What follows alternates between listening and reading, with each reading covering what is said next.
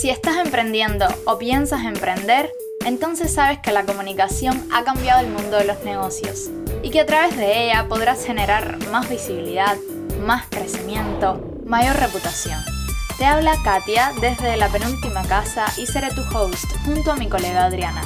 Aquí podrás desarrollar al máximo tus habilidades en áreas como la publicidad, el marketing y el social media.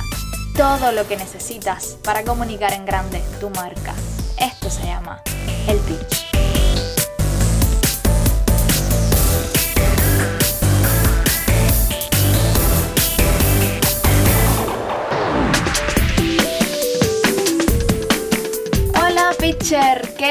Poder retomar este podcast después de muchos meses en silencio. En esta segunda temporada te traigo un montón de ideas nuevas, nacidas sobre todo de la propia encuesta que hicimos al final de la temporada anterior y donde ustedes respondieron. Quiero decirte en primer lugar que el formato de entrevistas se mantiene, pero no en todos los episodios. Por ejemplo, en este episodio no vamos a tener entrevista. Y tenemos entrevistas diferentes también. Quiero que puedas en este viaje del pitch ir resolviendo las problemáticas e incertidumbres de tu trabajo de comunicación y también que participes conmigo y que puedas ser protagonista del podcast. En definitiva está hecho para ti. Así que si tú tienes dudas, preguntas o ideas, envíamelas por favor a través de la cuenta de Instagram del pitch que se llama arroba elpitch.podcast. Vamos a dejar también en la descripción del episodio el link de nuestro sitio web puedes hacernos cualquier tipo de pregunta y puedes aparecer en el podcast con tu propia voz. Déjanos un mensajito de voz con tu voz que lo vamos a incluir en una sección que tenemos preparada para ello.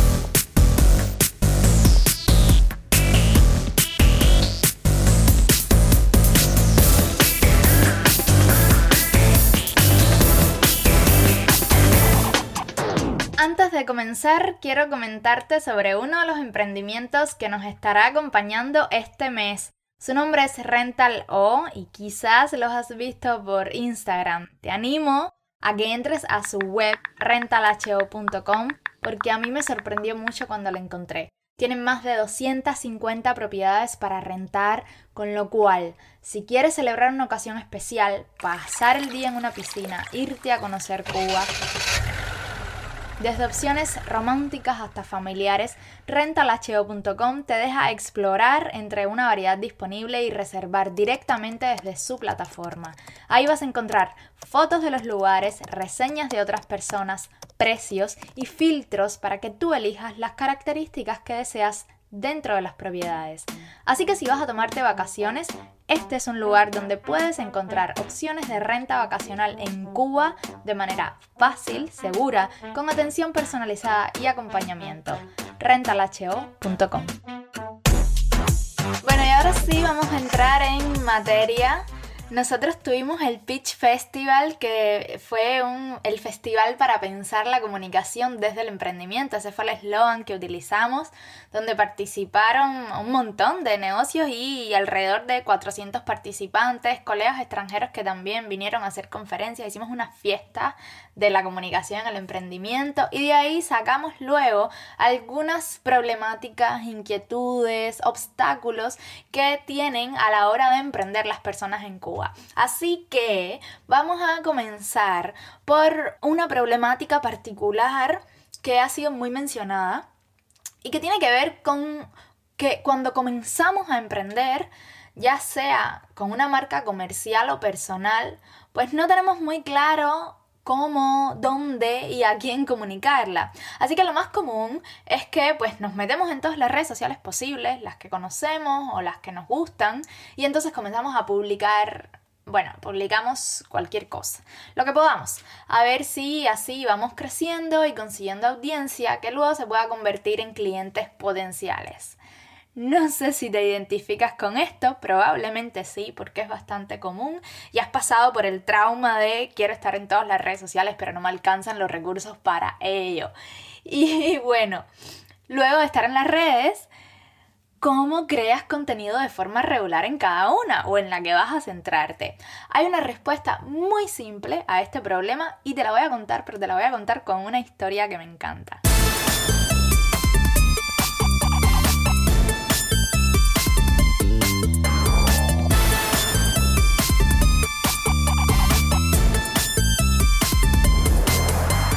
La historia se llama El pájaro víctima de la bondad. Hubo una vez una gaviota, la cual descendió volando a uno de los suburbios de la capital de Lu. El marqués de la zona se afanó en agasajarla y darle la bienvenida en el templo, preparando para ella la mejor música y grandes sacrificios. Sin embargo, el ave estaba aturdida y triste, no probando la carne o el vino. Tres días después murió. El marqués de Lu agasajó a la gaviota tal y como a él le hubiese gustado serlo, no como al ave le hubiese gustado. Como puedes ver, la moraleja de esta fábula es bien sencilla, pero muchas veces la pasamos por alto. Y es que esta historia pues nos dice que a menudo no tenemos en cuenta que nuestras necesidades y gustos no tienen por qué ser los mismos que los de los demás, siendo necesario que prestemos atención a lo que el otro necesita para poder ayudarle de verdad. Y esto se traslada fácilmente al área de la comunicación en los negocios, porque una de las primeras cosas que debes saber para comunicar es las necesidades de tus públicos, no lo que tú quieras darles o decirles. En este caso, el rey tenía que saber, por ejemplo, de dónde provenía la gaviota, cuántos días pasó de viaje, a qué estaba acostumbrada, qué alimentos consumía, cuál era su estado actual. Tú tienes que saber también cuáles son los problemas, los intereses y las necesidades de tus diferentes públicos.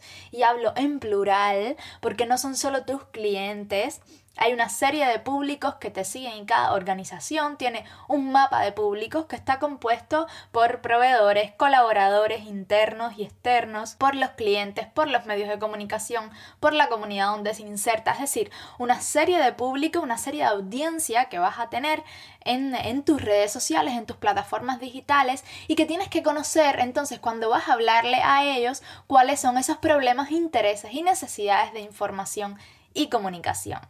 Ahora vamos un poquito al pollo del arroz con pollo de, de este episodio 1. Y es, bueno, Katia, ok, todo eso está muy lindo, pero al final, ¿cómo yo sé cuáles son las necesidades de mis públicos, no? Déjame decirte que acá la variable principal es insustituible, es algo por lo que todos tenemos que pasar eh, estemos construyendo un negocio o estemos intentando comunicar para una audiencia determinada y esta variable es la investigación. Yo sé que suena muy transitado o que suena muy difícil de conseguir porque por lo general no tenemos recursos para hacer una gran investigación y a lo mejor, si estás en Cuba, me dices, bueno, prácticamente no hay datos de nada, no hay estadísticas de nada y me es muy difícil conseguir pues números que me ayuden a hacer una investigación que realmente tenga resultados relevantes y me pueda servir. Pero al final todo lo que vayas a hacer en comunicación tiene siempre una primera etapa de investigación. O sea, no puedes sustituirla por lo que tú crees o por lo que a ti te parece que sea. Cuando hagas la investigación, los resultados realmente te van a sorprender y además vas a encontrar un montón de ideas que vas a poder aplicar entonces a tu propio negocio y a tus propios canales digitales. Una investigación con todas las de la ley, como se dice, sí es muy complicada, sí puede ser un problema, así que yo para hacerte el proceso más sencillo, quiero dejarte algunas técnicas muy fáciles de investigación que yo utilizo normalmente para conocer qué necesitan los públicos, ya sea de mis propias marcas como de otras marcas con las que he trabajado en Cuba y fuera de Cuba y bueno pues comenzar a comunicar a partir de eso con algo que de verdad haga a esos públicos identificarse con el contenido y también bueno pues que los atraiga hacia nosotros.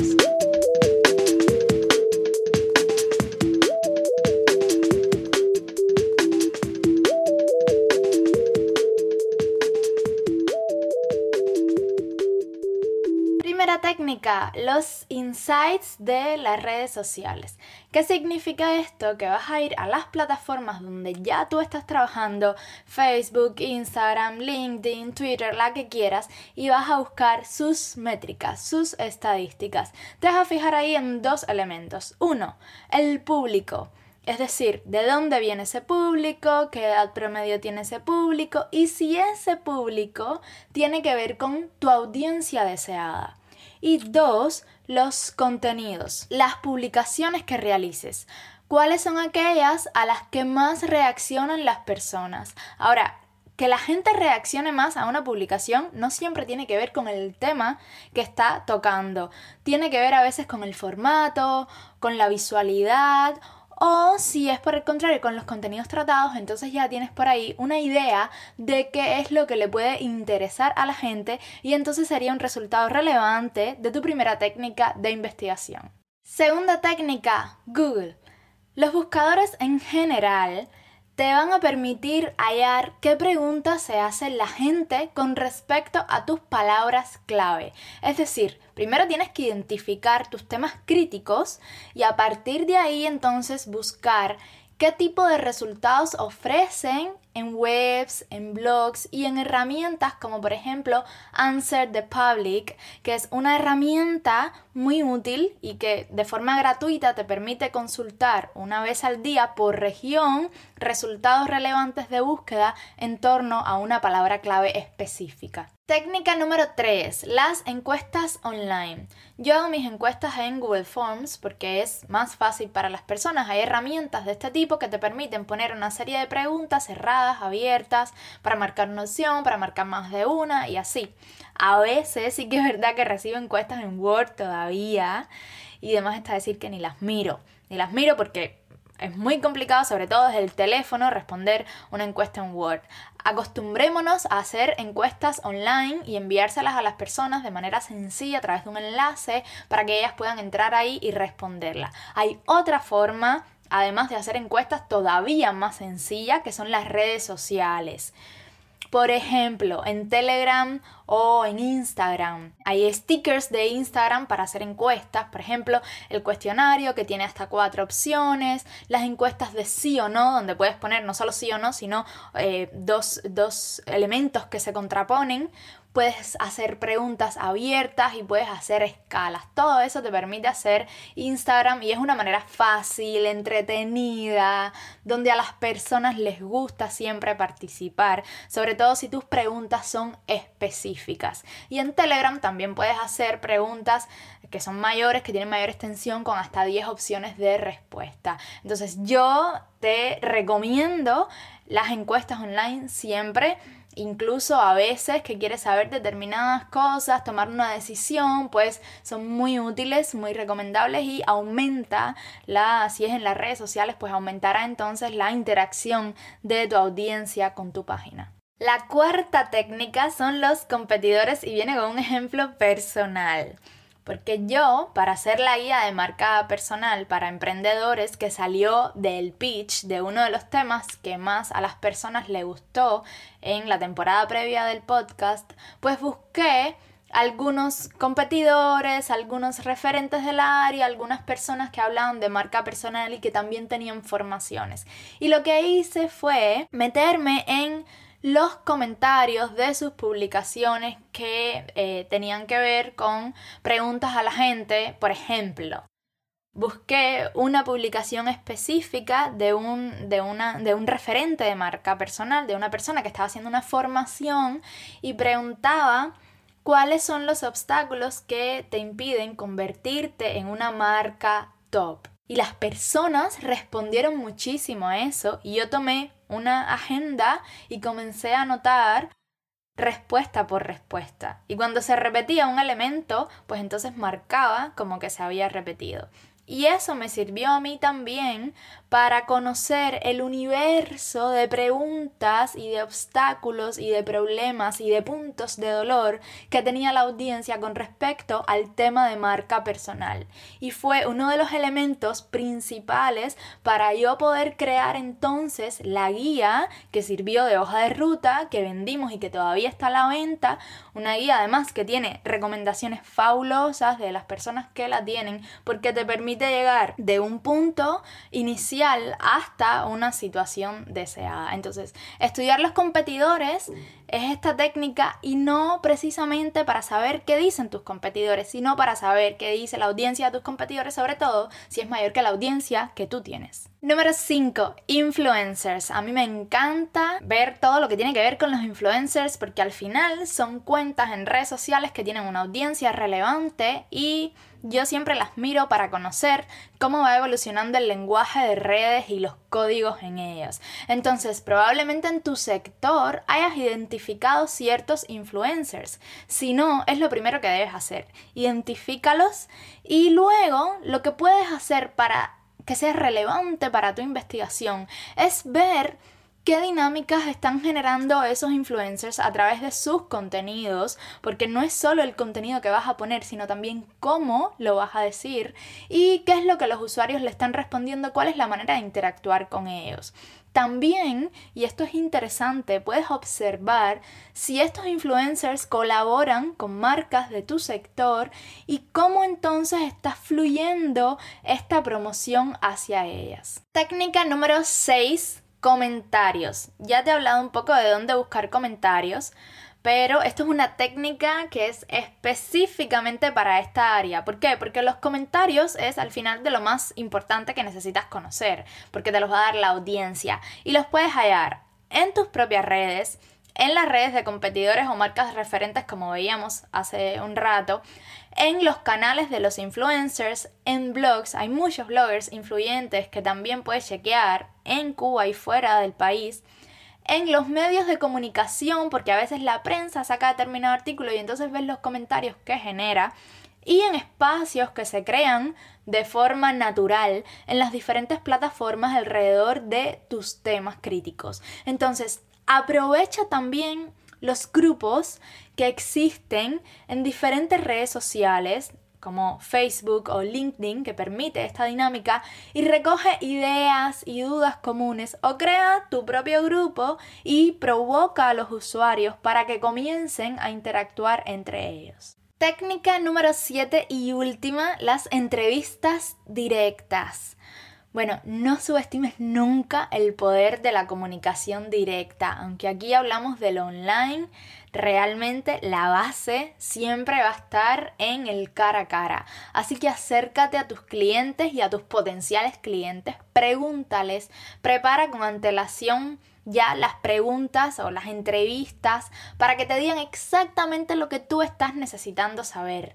Y aprovecha cada visita, cada espacio que tengas con ellos para retroalimentarte. Esto es fundamental. Espero que estas técnicas te hayan sido útiles. Te quiero dejar con una reflexión y es que la comunicación no es exacta, por tanto, todas tus investigaciones serán flexibles. Vas a hacer investigaciones previas y cuando ya comiences a trabajar sobre la base de los resultados de esas investigaciones, pues es recomendable que hagas cortes cada ciertos periodos de tiempo, no sé, semanales, mensuales, trimestrales y que hagas también evaluaciones de cierre, porque toda tu estrategia de comunicación va a irse adaptando a los cambios externos y también a esas cuestiones que necesitas corregir que al principio no estaban tan definidas, pero la práctica te va a ir diciendo que por ahí es por donde debes afinar el tiro y te va a ir ayudando a ser cada vez más certera tu estrategia y también todo tu sistema de comunicación. La flexibilidad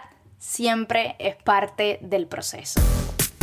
Y si te gustó el primer episodio de la temporada, suscríbete a cualquiera, tu plataforma de podcast favorita, a El Pitch, y además síguenos en nuestra cuenta de Instagram, arroba.